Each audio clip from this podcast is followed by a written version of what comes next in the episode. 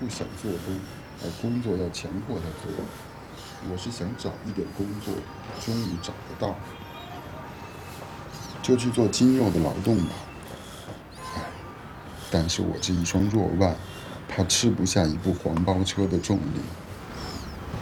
自杀，我有勇气早就干了，现在还能想到这两个字，足证我的志气还没有完全消磨尽。今天的那无轨电车的机器手，他骂我什么来？黄狗，黄狗倒是一个好名词。我想了许多凌乱断续的思想，终究没有一个好法子可以救我出木下的穷状来。听见工厂的汽笛，好像在报十二点钟了，我就站了起来，换上了白天脱下的那件破棉袍子。仍复吹熄了蜡烛，走出外面去散步去。贫民窟里的人已经睡眠尽了。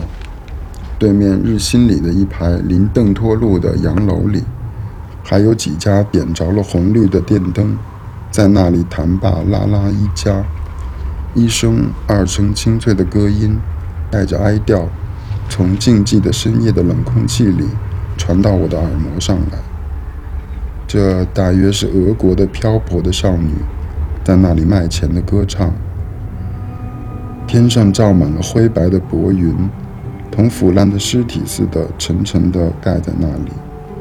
云层破处也能看得出一点两点星来，但星的近处，悠悠看得出来的天色，好像有无限的哀愁蕴藏着的样子。